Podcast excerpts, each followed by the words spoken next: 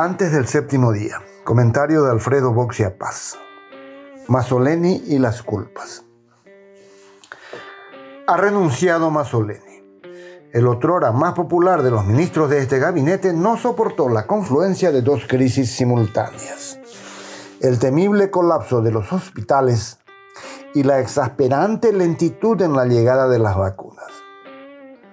Si Mario Abdo le pidió la renuncia a su compañero de colegio, es porque si no lo hacía, la próxima renuncia sería la suya. Pasa que esta crisis sanitaria es en realidad política.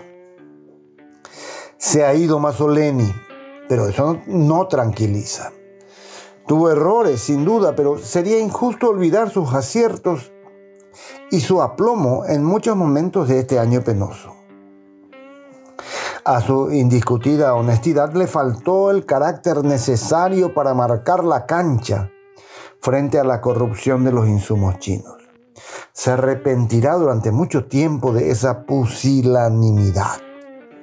Con él también se va Guillermo Sequera, un excelente técnico, que tuvo que soportar el incesante bombardeo de quienes no le perdonaron sus ideas progresistas y queda una administración calamitosa que fue incapaz de asegurar la provisión de medicamentos en los hospitales.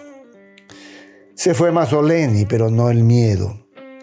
Vendrá alguien que deberá tomarse muchos meses para entender la jungla burocrática de la salud pública ¿O será alguien que proviene de las entrañas de un ministerio oxidado por atávicas insuficiencias y deformidades? Ninguna de las dos alternativas augura un rápido freno a la pandemia, objetivo buscado por casi todos. Puse casi, porque hubo muchos actores con intereses políticos que alentaron los enfrentamientos entre médicos exagerando el sentido de las declaraciones poco oportunas de algunos de ellos. Hubo otros en franca carrera de postulación al cargo ministerial. Y hubo, sobre todo, el aprovechamiento de esa sensación de inutilidad del gobierno y desesperación de la población para hundir más aún al endeble gobierno de Mario Abdo. Son las curiosas contradicciones de la operación cicatriz que un día cose y al siguiente de Silvana. La ida de Masoleni descomprime una brutal crisis política, pero no cambia nada. Él no es el culpable de los humillantes gastos de bolsillo al que se someten los familiares de pacientes. Fue simplemente la última figura del más imperdonable fracaso del Estado paraguayo, el abandono de la salud pública. Allí, en esa criminal ausencia, están los verdaderos culpables de lo que hoy nos espanta. ¿Qué otra cosa podríamos esperar si desde la mitad del siglo pasado ningún gobierno priorizó la salud pública? ¿Acaso podemos exigir eficiencia a un sector crónicamente relegado por la negligencia, la corrupción, el sectarismo y los presupuestos miserables? Los colorados deben asumir que estuvieron en el poder con una sola y breve interrupción durante más de 70 años. Los 35 años de Stroessner nos legaron un Ministerio de Salud en ruinas, en el que solo podían trabajar los afiliados de la ANR y perforado por el clientelismo y el bandidaje. La población no esperaba nada de su puesto de salud.